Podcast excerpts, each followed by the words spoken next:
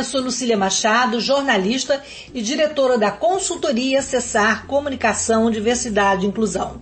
Este é o podcast Acessando Lucília, que você ouve e assiste todas as terças-feiras, a partir das 18 horas, na web rádio Censura Livre, pelos canais do Facebook e do YouTube. Fique com a gente!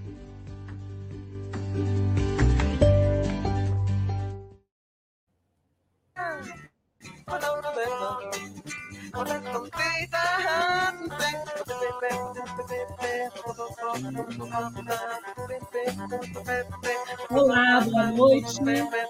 Esse é o podcast da Sessão de Lucília.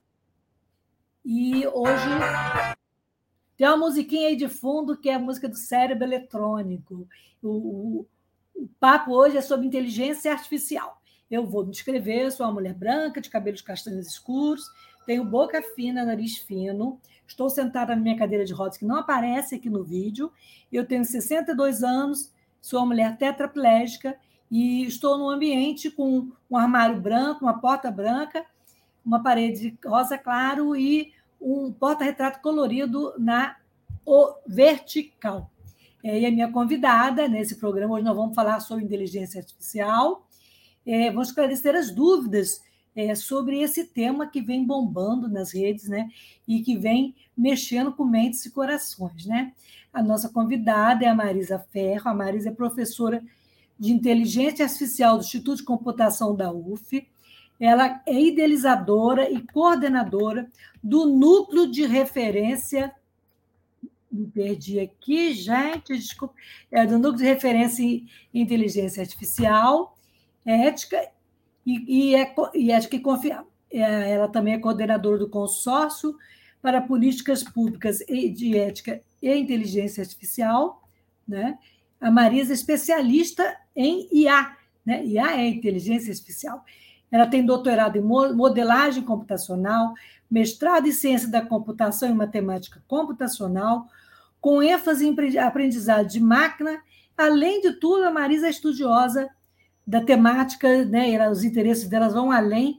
Ela também estuda sobre IA verde, IA sustentabilidade, né? IA a nossa famosa inteligência artificial. E também IA e ética, né, Marisa? Eu queria que você se descrevesse para a gente começar a desembrulhar esse presente que foi a, a inteligência artificial. Boa noite, Marisa. Boa noite, Lucília. Boa noite a todos e todas. Eu sou a professora Marisa. Eu sou uma mulher branca, de cabelos claros, nariz fino. Uh, estou vestindo uma blusa azul e óculos de armação verde. Ao fundo, eu tenho uma parede branca com um pequeno quadro da América Latina invertida de um pintor uruguaio e uma, uma pequena prateleira onde tem alguns livros, é, inclusive de inteligência artificial. É, muito obrigada, Lucília, pelo convite, por estar no seu programa. Muito obrigada, Marisa, pela sua presença. Marisa, o que, que a gente pode chamar de inteligência artificial? Bom, é, não existe uma definição padrão que possa ser aceita por todos, mesmo porque quando se fala em inteligência, não existe uma concordância padrão do que é inteligência. Então, inteligência artificial passa pela mesma dificuldade né, de definição. Mas uh, uma definição, uma forma de definir isso de maneira uh, bem clara, e que eu gosto bastante, é a capacidade de um sistema de observar o seu ambiente e tentar reagir é, imitando a cognição, a, a, inteligência humana, emitindo comportamentos inteligentes e tomando e gerando reações com algum grau de autonomia. É, na verdade, o que a inteligência artificial tenta fazer é imitar o, uh, a inteligência humana, as habilidades cognitivas humanas. Então, a gente tem um monte de áreas dentro da inteligência artificial. Na verdade, a inteligência artificial é muito, muito ampla, porque cada parte de estudo que procura mimetizar o comportamento humano, ela tem uma, ela é uma área de estudo diferente. Então, por exemplo, nós humanos Quando não temos nenhuma deficiência, nós vemos o mundo e, uh, por meio dele, identificamos objetos, raciocinamos sobre isso e, a partir disso, tomamos alguma ação. Isso na inteligência artificial é uma área que hoje está muito avançada, que é a área de visão computacional e de reconhecimento de imagens. Quando nós falamos e ouvimos, né, nós como humanos, é, nós temos uma outra área na computação, que é o processamento de linguagem natural, que procura entender a linguagem escrita e falada também para que algum sistema tome alguma ação.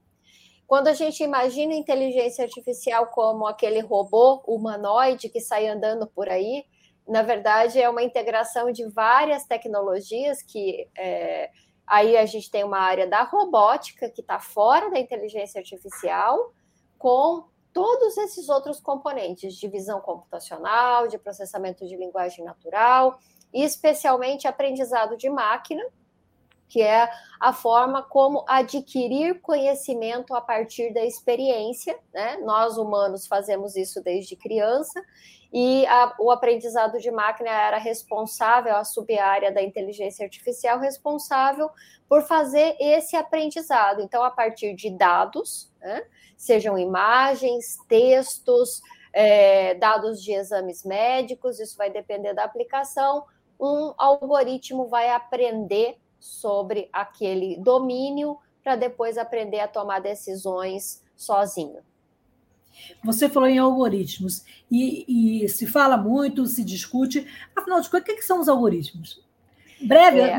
brevemente, eu sei que é muito complexo, mas assim, só para tentar localizar, né? Sim, é muito importante essa sua observação, Lucília. É, quando procuro levar o letramento, né, essa é uma das minhas metas para esse ano e, e para os próximos, tanto no núcleo de ética quanto no consórcio latino-americano, é levar o letramento digital, letramento em inteligência artificial para que as pessoas conheçam. E o primeiro passo é entender o que é um algoritmo. O algoritmo ele é uma sequência de instruções para que uh, a gente uh, resolva algum problema. Então, se a gente comparar uh, com, com, uma receita para fazer um bolo, pode ser visto como um algoritmo. Vai ter uma sequência de passos que você deve realizar. Né? Só que quando a gente fala de algoritmo computacional, nós precisamos traduzir isso para que o computador entenda. Mas é a mesma coisa, é uma sequência de passos que tem que não pode ser ambígua, né? Tem que ser muito clara uh, e vai ser traduzida para uma linguagem, uma linguagem de programação, ou seja, uma linguagem vai virar um programa depois, né? Para que o, que o computador entenda. É isso, uma sequência, uma receitinha de bolo que o computador tem que seguir para fazer alguma atividade. Oh, maravilhoso, gostei, já, já aprendi alguma coisa. É, Marisa, em tempos de chat GPT e também outros aplicativos da inteligência artificial, é, a pergunta é: o cérebro eletrônico, o cérebro eletrônico faz tudo mesmo? Ele tem criatividade, linguagem própria? Não, não, não tem não. É, a gente tem vivido uma fase assim de muito entusiasmo, né, com a inteligência artificial, especialmente como você disse após o lançamento do Chat GPT.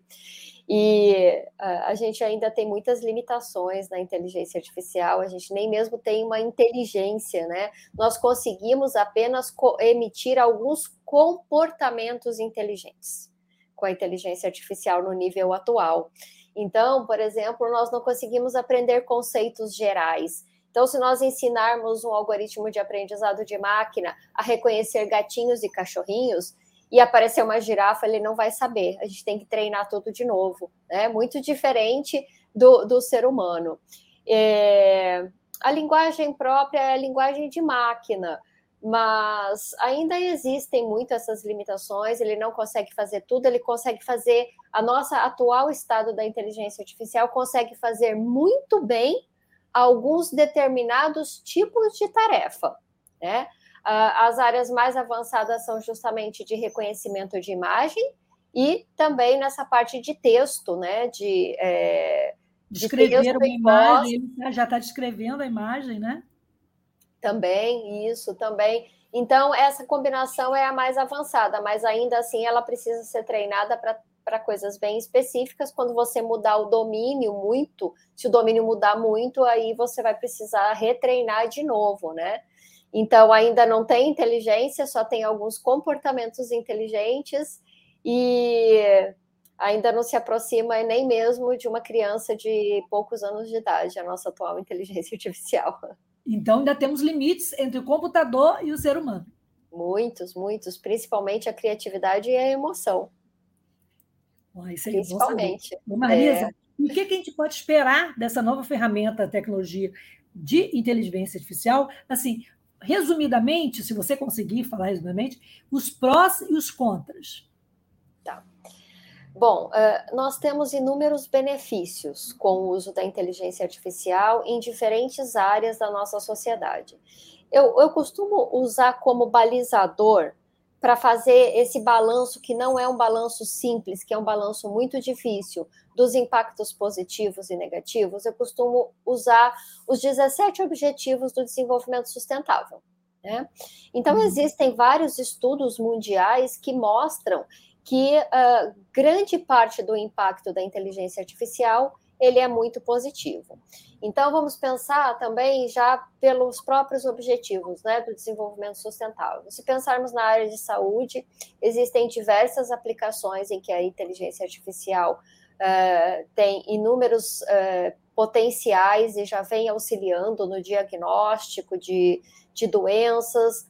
Né, na parte de desenvolvimento de fármacos, muito recentemente, uma ferramenta de inteligência artificial é, conseguiu resolver um dos grandes problemas da humanidade na parte de, de proteínas, né, que é necessário para o desenvolvimento de medicações, de fármacos.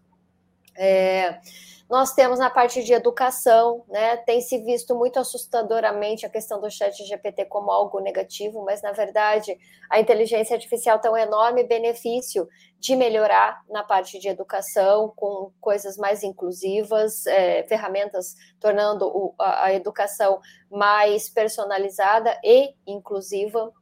Uh, nós temos em partes climáticas, né, nos auxiliando a combater os desafios do clima, preservação do meio ambiente, melhoria da energia limpa e renovável. Tudo isso são os, os impactos é, positivos. É, nós temos, assim, é, muitas outras aplicações na nossa sociedade porque é, é, ela tem um potencial de ser aplicado também na agricultura para uma produção mais inteligente de alimentos, com menos desperdício, para água, ou seja, em todos aqueles desafios do desenvolvimento sustentável, nós vemos já muito impacto positivo.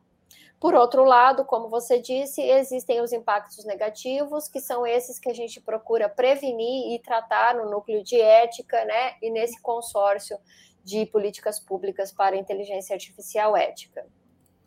Uh, alguns, e aí usando de novo né, os objetivos do desenvolvimento sustentável. O próprio desafio do clima e meio ambiente é um dos que é impactado negativamente pela inteligência artificial, porque para treinar ferramentas como essa que foi mencionada, o Chat GPT, nós precisamos de uma capacidade computacional muito grande.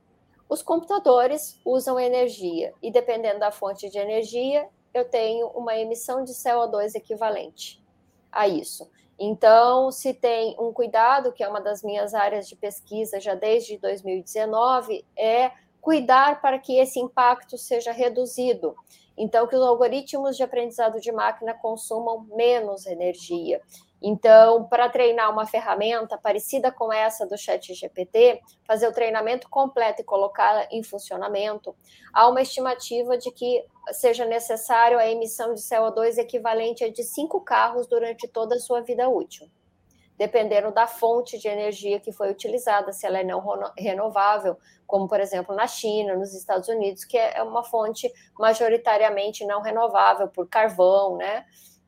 No Brasil, Uh, os meus estudos mostram que esse impacto cai significativamente se esse supercomputador tiver uh, instalado no Brasil, porque nós temos fontes mais limpas e renováveis, com, em maioria hidroelétricas.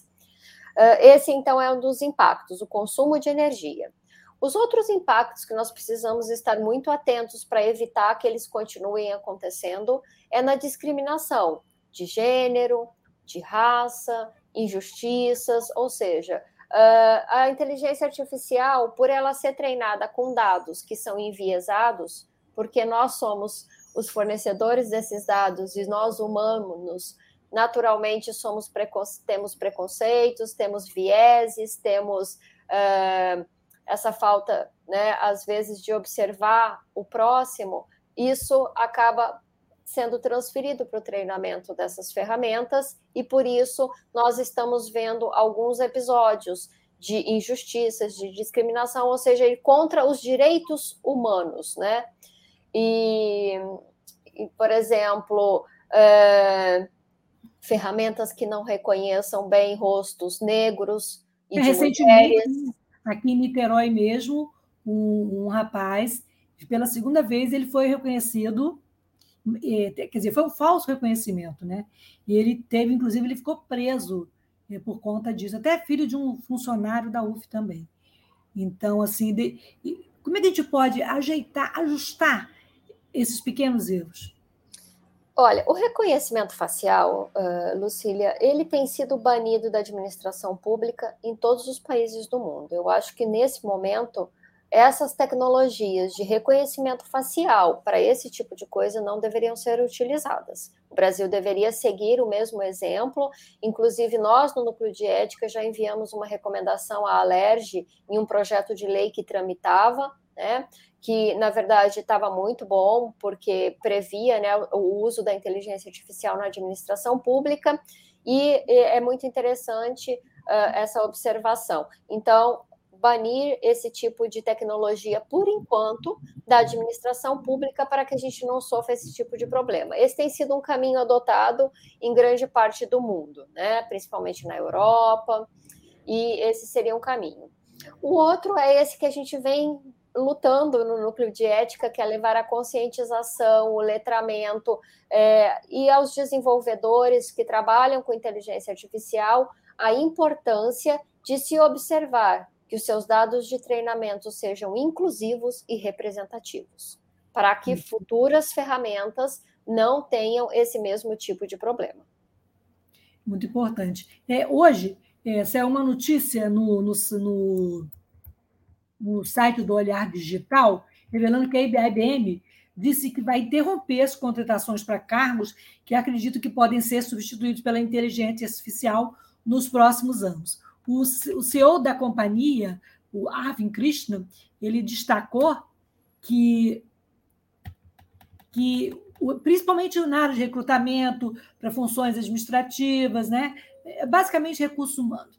Segundo a projeção do executivo, 30% disso será possivelmente substituído pela inteligência artificial ou pela automação. Quer dizer, isso significa 7.800 vagas substituídas pela tecnologia. É, uhum. a notícia vem com surpresa, mas nem tanto, né? Para os que não acreditavam que algo nesse sentido fosse chegar tão rápido, né? E que o boom da inteligência artificial, né, fosse acontecer tão rápido, concorda? Pois é, o rápido, é, para quem está vendo de fora, é rápido, né? Eu que trabalho na área há mais de 20 anos, é, é assim, é, de qualquer maneira, eu tenho ficado é, assustada agora nos últimos tempos por causa do, do, do super né, dimensionamento da coisa e tal, mas eu estou nisso há 20 anos, então, assim, para mim não, não foi tão rápido, é uma coisa que vem, né? Só que ninguém estava dando olhos para isso e não estava observando mas é, essa parte dos empregos, esse é um dos pontos também que é tratado entre a, a, as questões né, é, de regulamentação, dos cuidados que a gente deve ter. Isso, infelizmente, já é, é, é uma coisa que vai acontecer no futuro, a perda de muitos cargos para a inteligência artificial. Todos os tipos de tarefa que sejam muito repetitivas e que demandem pouca criatividade ou pouca. É, que precisa de pouca. É, como que eu vou dizer? Tudo isso que é muito automático, né? Uhum. Que não, não, precisa de tanta criatividade e o, e o raciocínio humano para ser, ser realizado, são tarefas que estão muito propensas a desaparecerem. A antropologia da tecnologia, ela explica esses momentos no mundo, né? Nós passamos por algumas fases assim, e com a inteligência artificial será uma nova fase. Uh, eu acompanho esse, esse tema, inclusive essa questão do trabalho, uh, há mais de sete anos, e já vi diversos estudos, principalmente na Europa, que é a área que está mais avançada e é onde eu comecei a, a acompanhar. É, o que se vê é que quase boa parte desses empregos serão substituídos por outros, outros cargos, na verdade, que tenham mais, que requeram uma maior preparação do próprio humano. Né?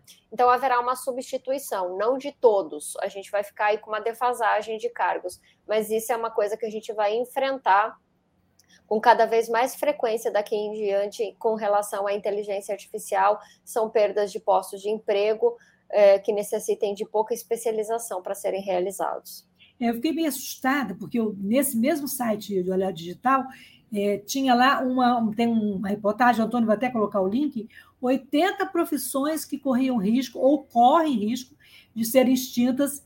É, entre lá tem jornalista, redator, tradutor, é, farmacêutico, psicólogo. Né? Até que ponto a, a inteligência artificial pode ameaçar esses profissionais, mudar o cenário do mercado de trabalho, né?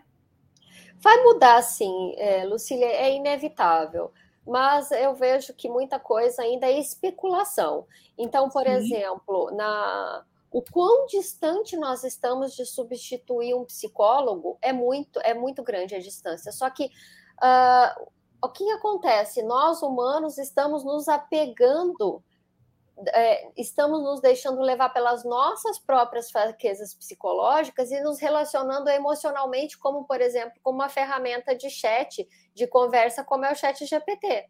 Então, no passado, para você ter ideia, mais ou menos na década de 80, nós vivemos um momento com o primeiro chatbot que era assim imensamente mais simples do que hoje a Elisa e teve gente que deixou os seus psicólogos para ficar batendo papo com aquela com aquele chatbot que fazia falava meia dúzia de palavras, né? É, então assim, mas substituir o profissional é, eu acho que a, a gente está numa quantidade muito, muito. É muito, muito ousada, digamos, né? Muito. Existe uma área dentro da inteligência artificial que é que trata muito sobre a questão da emoção. E nós escrevemos até um artigo, depois eu posso deixar para você passar para o seu público, numa revista que chama SBC Horizontes, que é para para todos os públicos, não é uma, uma, revista técnica especializada em inteligência artificial. E eu escrevi um artigo com um psicólogo, um doutor em psicologia também, é, falando do tema da emoção, detecção de emoção, e a possibilidade de os psicólogos usarem a ferramenta como auxiliar nos seus tratamentos, né? Então, assim, algumas profissões eu acho que está muito, muito distante disso acontecer, mas as especulações ficam por aí, né, amedrontando as pessoas às vezes. Então, vamos falar do, do queridinho da vez, que é o chat GPT, né? É, entre os maiores medos das profissões, pensando na capacidade de realizar pesquisa, cálculo, né? O especialista André Cia realizou uma, é, essa, essa experiência que eu te falei, né? Das profissões. Quer dizer, além de tudo, o chat GPT, ele tem muitas outras né, é, dimensões, né? O, o que, que é o chat GPT, como é que ele chegou e, e, e onde ele vai? Bom, é, realmente essa é, é, muito importante esclarecer sobre ele e sobre como ele deve ser, pode ser utilizado, para o que ele pode ser utilizado, né? É, isso começou, esse tipo de tecnologia, como eu te falei, ele começou lá na década de 80, a gente já tinha a Elisa, né? Como eu te falei, ela só sabia trocar meia dúzia, essa uh, uh, robô, né? E aí a gente tem um dos problemas aqui da inteligência artificial, que é o exagero, de, é o estereótipo de gênero, né? A maior parte das robôs tem nomes de mulheres, mas porque sempre a mulher é vista como a cuidadora, como profissões de cuidado e etc., nunca como profissões de liderança, né? Ou de tomada de decisão ou de cargo, mas isso é um dos assuntos do debate ético. Uh, e isso vem sendo treinado ao longo do tempo, muitos anos, né? Só que hoje o que, que acontece? Nós contamos com duas coisas muito importantes, que é uma quantidade de dados muito grande para o treinamento. Então, o Chat GPT ele foi treinado com uma quantidade enorme, com praticamente todos os textos que estavam disponíveis na internet até 2021, não incluindo PDFs de artigos e livros, tá? Mas o que estava disponível na internet de textos. Esses textos passam por algumas técnicas e são colocados né, para serem treinados nesse tipo de, é, de chat, né, de, de robô de conversação, que são muito importantes, sim, para várias coisas, inclusive, por exemplo, para tecnologias assistivas né, para auxiliar, por exemplo, é, com, em assistentes de voz para pessoas que têm dificuldades de fala ou para próprias pessoas que têm dificuldade para digitar, né? É, e, e, e para ver e etc. Tudo isso, essas tecnologias de robôs e de, e de tecnologia de escrita e compreensão de texto serão muito importantes para isso. Uh, o que, que o Chat GPT faz? Com esse monte de texto com o qual ele foi treinado. Ele aprendeu quais são as palavras que são utilizadas com maior frequência em conjunto. Então é preciso tomar muito cuidado com a sua utilização. Se você tem necessidade de usar em alguma coisa que você queira preservar a verdade, você precisa de acurácia no resultado, ele não é a ferramenta correta. Apesar das pessoas estarem utilizando o Chat GPT para fazer consultas, ele não é para isso. Ele é uma tecnologia para nos auxiliar no desenvolvimento de textos, acelerar algumas tarefas. Então, por exemplo, o que, que pode acontecer se você faz uma consulta e pede para ele escrever para você um texto, né? E aí ele também, através de uma parte da inteligência artificial que cria é, memória, ele sabe como construir textos em estilo de poema, em estilo de artigo, uma carta de convite, vários tipos. Mas ele não tem, não existe na ferramenta absolutamente nenhuma inteligência que quando você passa uma pergunta para ele, ele tenha qualquer noção de contexto do que você está falando. Ele simplesmente vai pegar as palavras-chave e por trás, estatisticamente, ele vai encontrar quais são as palavras que aparecem com mais frequência em conjunto. Então você pode ter um texto totalmente falso, porque o papel dele não é fazer consulta de texto, e sim criar textos. E aí ele pode escrever um texto que é totalmente inventado, inclusive inventando referências bibliográficas, caso você peça, né? Então é, tem que tomar esses cuidados, né? Mas ele é muito útil. É, por exemplo, outro dia eu queria escrever uma carta formal né, para convidar uma pessoa para uma palestra em inglês e eu estava muito cansada então, eu usei esse recurso para me ajudar. Mas aí depois tem que passar por toda a revisão, toda a supervisão do humano para ver se aquele texto, né, e corrigir uh, possíveis falhas e etc. Mas te ajuda nesses é, agilizar certos trabalhos. Então, por trás é isso que ele faz. Ele pega as palavras muito mais frequentes. Então, muito cuidado quem estiver utilizando a ferramenta para criar uma consulta sobre um determinado tema e produzir um texto sobre isso, porque pode ser coisas que parecem fazer sentido, mas que são um monte de palavras que foram colocadas juntas ali e que não, não preservam a verdade. Como se fosse uma coxa de retalhos, né? Foram pegando ali, né? É, vários conteúdos e jogando de repente, né? Isso, ele pegou um sentido, né? Assim, Todo não é sentido, conteúdo tem, mas não tem, tem tem, não tem conteúdo suficiente para dar uma. É. Né? Na verdade, é porque ele não está preocupado em entender o conteúdo. A única preocupação da ferramenta é saber como as palavras são colocadas juntas para criar sentido. Então, é só estar cálculo estatístico das palavras mais frequentes que aparecem juntas. Então, apesar dele ter sido treinado em todo o texto da internet, que são gigabytes de, de, de dado, ele não foi treinado para entender o que estava escrito ali, e sim para juntar as palavras da maneira correta depois, né? Em diferentes. Essa é a diferença, né? É. Uhum. É, Marisa, a gente vai fazer um intervalo para falar da rádio, rapidinho, que é uma rádio de, sem fins lucrativos, rádio de classe trabalhadora. E quem quiser fazer perguntas para a Marisa, é, assim que a gente voltar, a gente vai falar também sobre a, a, a, relação entre até que ponto a inteligência artificial e pode provocar uma desinformação. Né? Então, a gente volta já já, Marisa, rapidinho. Eu acho que as pessoas não sabem o que dizem quando são contra a vacina. Não sabem o tamanho da dor das famílias que perderam quem amam para uma doença. Não sabem o tamanho da dor dos pais aflitos. Seus filhos hospitalizados. Será que é preciso assistir à volta dessa e outras doenças para acreditarem na vacina? Não. Nós não queremos isso. Confiar na vacina tem que ser pelo caminho da vida. Vacinas salvam vidas. Vacinas salvam vidas. Eu quero viver, por isso eu vacino. Eu quero ver o Brasil reconstruir a nossa vacinação. Porque o Brasil sempre foi referência em vacinação no mundo. Vamos nos unir ao movimento nacional pela vacinação. Vamos vacinar sim. sim. Valorizar a nossa ciência e o nosso SUS sim. sim. Vamos bater com orgulho no peito e no braço e dizer que vacinas salvam vidas. Vacina é vida. Vacina é para todos. Ministério da Saúde. Brasil, União e Reconstrução, Governo Federal. Para manter o projeto da Web Rádio Censura Livre de uma mídia alternativa, buscamos apoio financeiro mensal ou doações regulares dos ouvintes, de amigos e parceiros, já que não recebemos recursos de grandes empresas, políticos ou partidos. Seja um apoiador regular e ouça o agradecimento no ar durante as edições dos nossos programas. Sua ajuda é muito importante para nós. Enviamos prestação de contas mensal aos nossos apoiadores.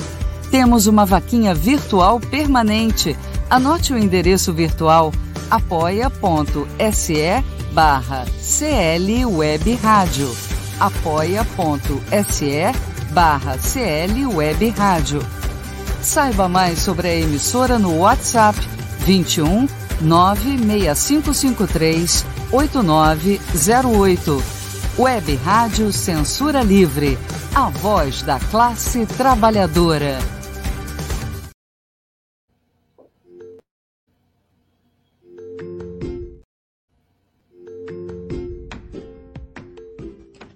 Eu sou Lucília Machado, jornalista e diretora da consultoria Cessar Comunicação, Diversidade e Inclusão.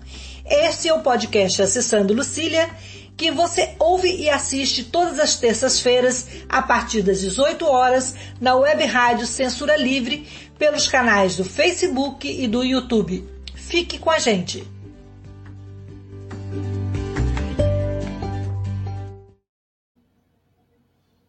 É, voltamos então com a professora Marisa Ferro. E, então, nós temos, até, vamos ler aqui, é, a Delma Martins. Este uso pode contribuir para disseminar informações falsas, incorretas? Correto? Exatamente o que a gente ia falar, né, Marisa? É. E, queria que você comentasse a pergunta da Delma, mas só antes disso, tem uma outra pessoa também que fez alguma intervenção no início, só para a gente registrar, Antônio. Acho que foi a Regina Coen, da UFRJ. Bem, enquanto isso, pode falar, Marisa. Ah, tá. Daí, Regina, boa noite. Boa noite, Regina. Obrigada pela audiência. Tá. Pode sim. É... Isso é uma das questões né, que, que, que pode acontecer, sim. Uh, existem algumas formas de disseminar desinformação por meio do uso da inteligência artificial. Uma delas é o que a gente chama de deepfake, que é o uso de redes neurais para criar um vídeo que fica muito próximo do real, muito, muito próximo mesmo. Então, você é, vê, por exemplo, uma pessoa ali num vídeo falando alguma coisa e, na verdade, não é ela, só foi colocado no corpo de um outro. É, Pega-se um vídeo e coloca o rosto de uma outra pessoa. Essa tecnologia já está, é, assim, nessa parte de imagem está bem avançada, então é possível com o uso do deepfake. Isso tem acontecido, por exemplo, você pode colocar um político falando uma coisa que ele não, na verdade, não era ele, mas como se ele estivesse falando alguma coisa. Tem sido utilizado contra as mulheres, né? para colocar cenas é, pornográficas e aí difamar uma pessoa, falar, é, colocar aquilo em grupos, dizendo que aquela pessoa estava cometendo, fazendo aquela, estava é, naquela gravação de pornografia ou de sexo, alguma coisa assim. A própria ferramenta de geração de texto que estávamos comentando agora, do tipo do chat GPT, que vai ficar cada vez mais avançada, ela também pode ser um auxiliar para as pessoas que querem usar negativamente a tecnologia, né? Como ao longo da nossa humanidade, as tecnologias podem ser utilizadas para o bem ou para o mal. Então, como ela tem a capacidade de escrever textos muito bem construídos, mas que podem ser, como eu falei, pode ter uma coisa ali que não tem nada a ver com a realidade, nada a ver com a verdade, ou você pode mesmo querer inventar uma fake news, mas criar, fala assim, cria um, né? Eu não vou ficar aqui, não posso ficar ensinando a criar coisas ruins, né?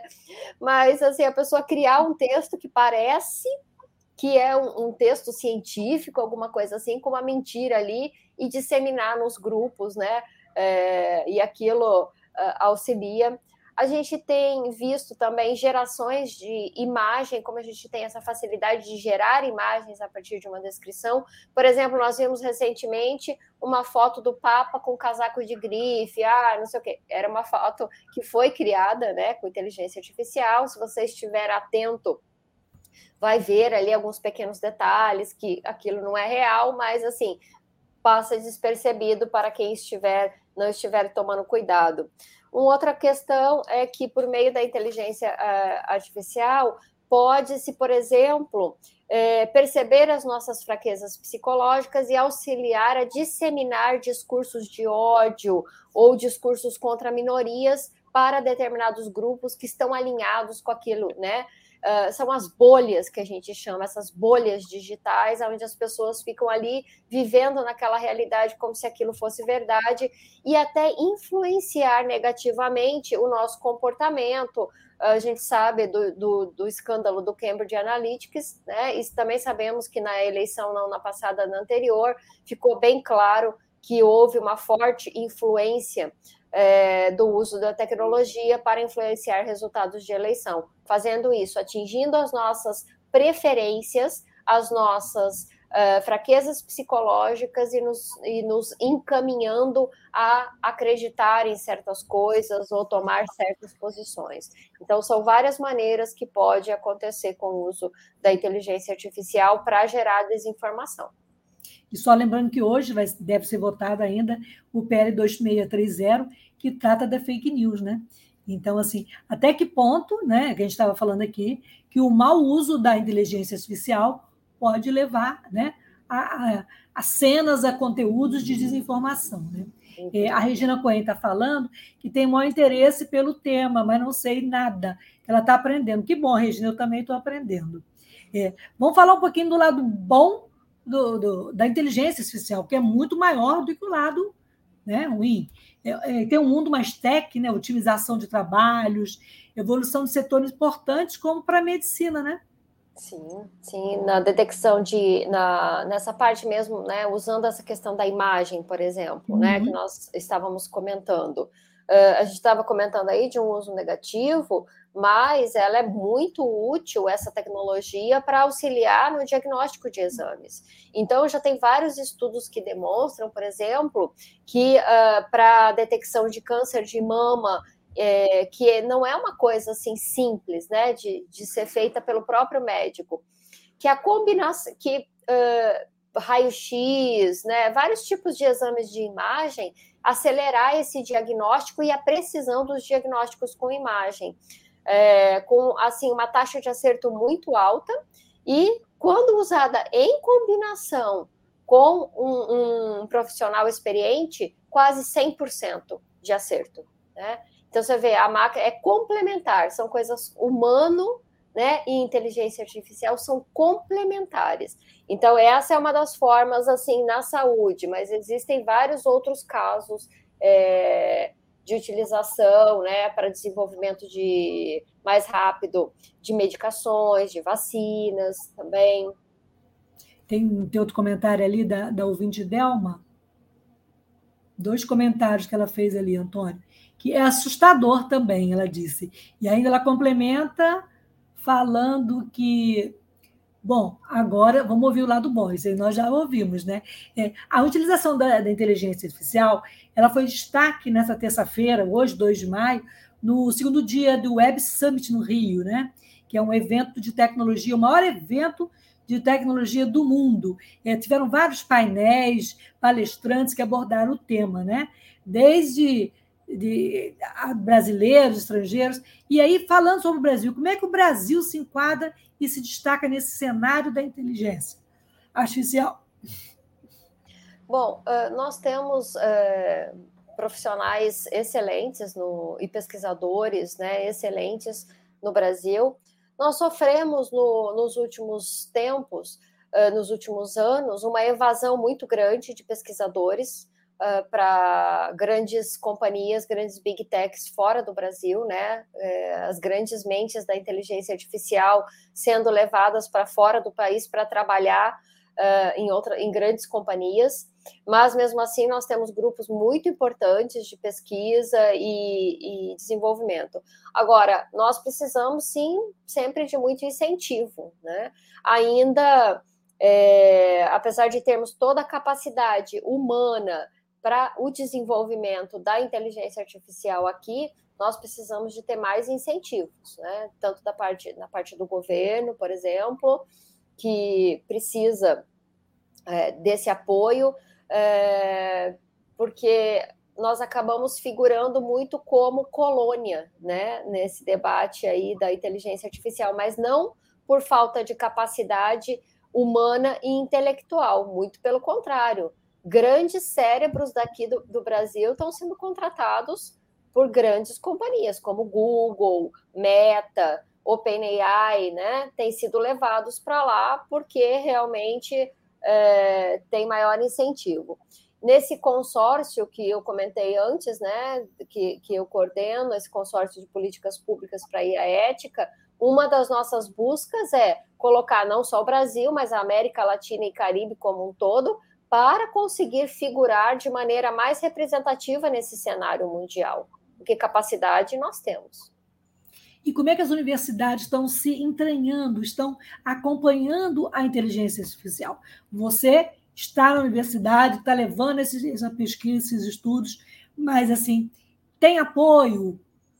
Falta verba? Falta equipamento? Como é que, como é, que é o cotidiano desse trabalho na universidade?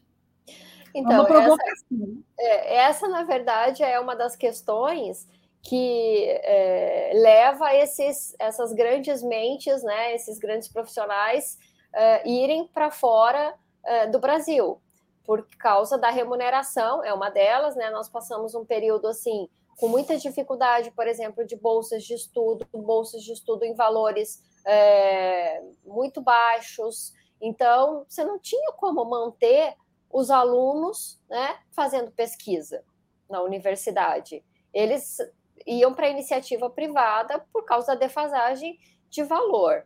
É, hoje em dia, é, eu vejo assim, nos, nas universidades, nos centros de pesquisa, vejo grandes oportunidades e abertura para trabalharmos nesse tema. Eu que estou nisso, Lucília, há mais de 20 anos, eu sempre comento que uh, lá no, em 2010, por exemplo, é, ninguém queria saber do que eu fazia, que era inteligência artificial. Não havia interesse, eu tinha que me adaptar quando uh, estava num centro de pesquisa, por exemplo. Né? Hoje não, hoje está todo mundo interessado. Então a oportunidade existe, mas agora a gente precisa da infraestrutura, nós precisamos de bons.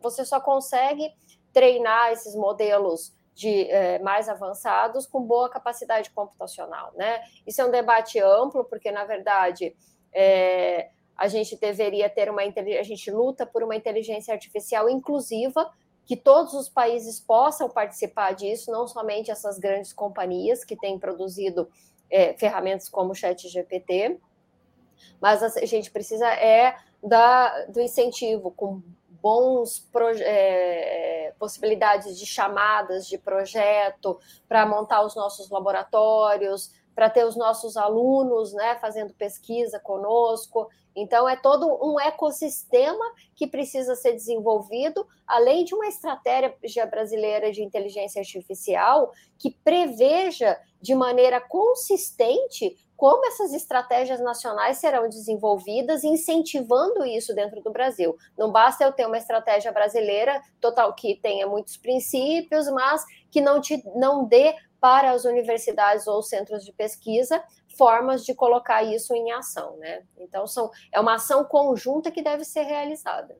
Mas é, um, é uma área que está atraindo muitos jovens, né, Marisa? Muito, muito. Eu sou muito procurada pelos, pelos alunos para fazer TCC, é, já iniciação científica. Logo que eles entram na universidade, eles começam a procurar, a querer fazer iniciação científica na área. É, os alunos têm procurado sim, mas nós também precisamos dar as condições, né, para que eles possam permanecer conosco, ter uma bolsa de estudo, para que eles possam realmente ter aquele tempo para se dedicar à, à, pesquisa, mas o interesse tem sim. É, vamos falar de um assunto que bombou aí na semana passada, que foi a senadora Mara Gabrilli, que é uma mulher com, com tetraplegia e tem pouquíssimo movimento, ela tem um movimento, ela não mexe o braço, né, ela tem um pouco de movimento de ombro e ela, ela, ela usou uma tecnologia chamada exoesqueleto, Antônio, pode colocar um pouquinho aí para a gente? E que tem também um pouquinho da inteligência artificial. Então, Do you want her to go into act, uh, active, balance, uh, yeah. active balance first, or go into gate? Yeah, I think gate. Go right into gate. gate. Okay. Gate. Okay, can you forward? Yeah. Yes. Okay. Yeah. Eu vou descrever a imagem da, da senadora Mara Gabriel, uma mulher branca, de cabelos compridos, usando o exoesqueleto. What do you mean? Ah, I have the impression that I need to see where I am. Putting my foot, yeah.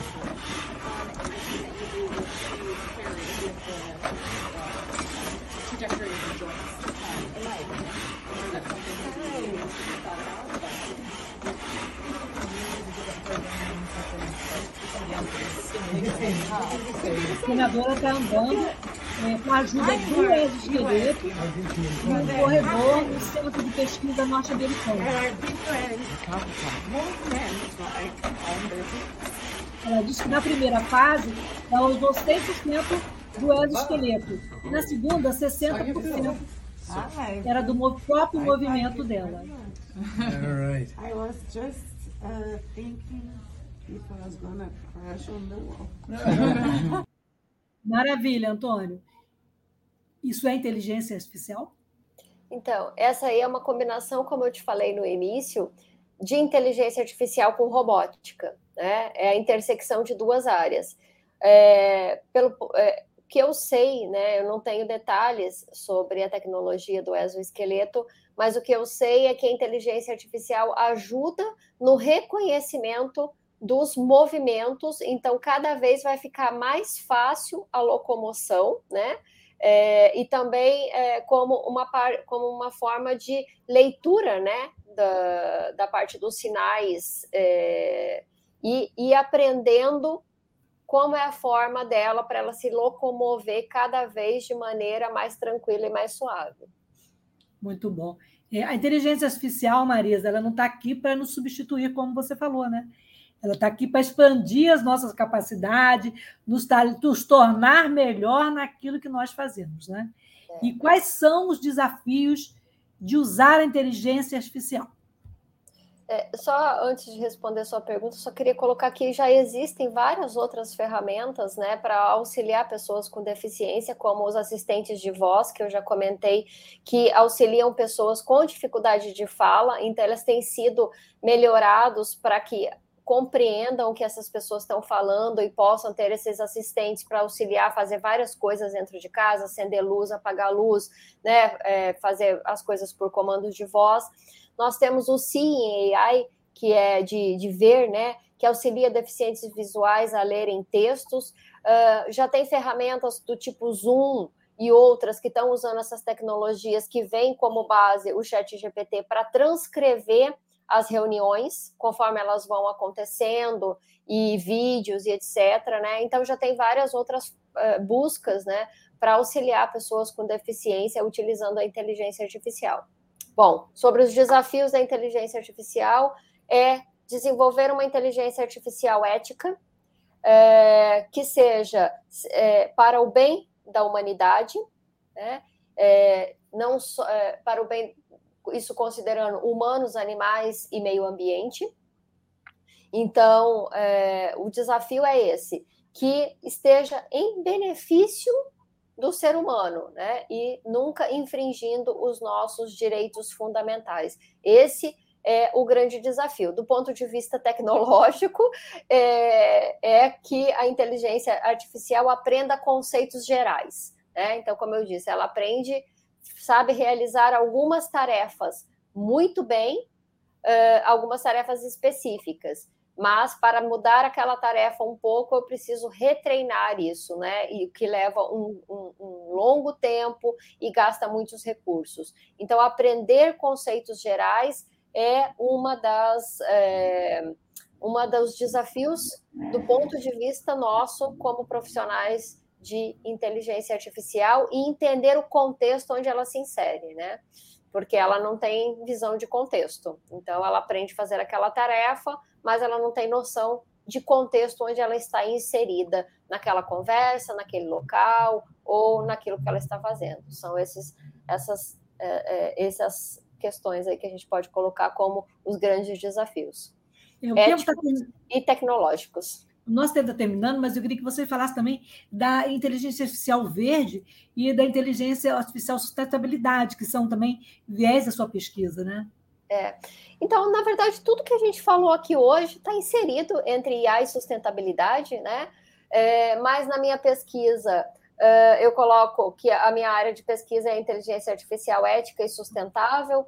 Uh, dentro daqueles objetivos da sustentabilidade, sustentabilidade, nós temos os ambientais. Então, do ponto de vista ambiental, eu trabalho com duas facetas uh, os, da inteligência artificial. Uma delas é a inteligência artificial verde, que é não permitir que as próprias ferramentas de inteligência artificial, pelo consumo de recursos computacionais, impactem mais na mudança climática. E, por outro lado, eu trabalho no, uh, já combatendo, tentando combater os efeitos da mudança climática, que são os eventos de chuva extrema em áreas urbanas, como Rio de Janeiro, Niterói e Petrópolis, né?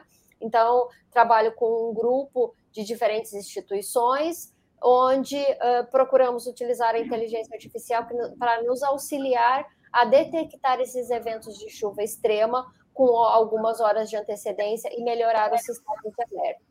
Esses são dois pontos, né, na questão da, da parte climática e quando a gente pensa em sustentabilidade no item de clima. Mas é, nos itens de igualdade de gênero, é, a parte de melhoria de instituições, a não discriminação e etc., é o meu trabalho na parte de ética, onde eu procuro levar o conhecimento e procuro trabalhar para que desenvolvamos uma inteligência artificial sempre em benefício do ser humano, que não é, gere mais preconceitos, que não aumente as desigualdades e sim reduza as desigualdades, né? E que permita que nós tenhamos é, mais é, respeito aos direitos humanos. Então, é desse, nesse ponto de vista aí que eu desenvolvo as minhas, as minhas pesquisas. Marisa, muito obrigada pela sua participação, por ocupar esse espaço para falar né, da, da, da, inteligência artificial. A Delma está falando que o cérebro eletrônico faz quase tudo, como disse Gil em 1969. É, eu queria aproveitar, é, agradecer a Marisa e falar, tem uma, um comentário da Regina aí que ela quer experimentar o exoesqueleto. Eu também quero, mas não quero, mas não quero que o exoesqueleto me, me comande, não. Eu, eu prefiro comandá-lo. E, e, como a Regina falou, também quero também experimentar o exoesqueleto. E queria dedicar esse programa ao, ao cérebro humano. E a minha parceira, Delma, que hoje faz aniversário e que sempre está aqui com a gente na produção, na redação e nas pautas. Delma, esse programa para você. Marisa, muito obrigado. E a gente segue junto na próxima semana com o tema ocupando e falando, né, educando e conhecendo é, novos horizontes, né, Marisa? Muito obrigada, foi excelente a sua fala e a troca com você. Beijo Muito grande. Obrigada. Até a próxima semana. Até, obrigada, gente.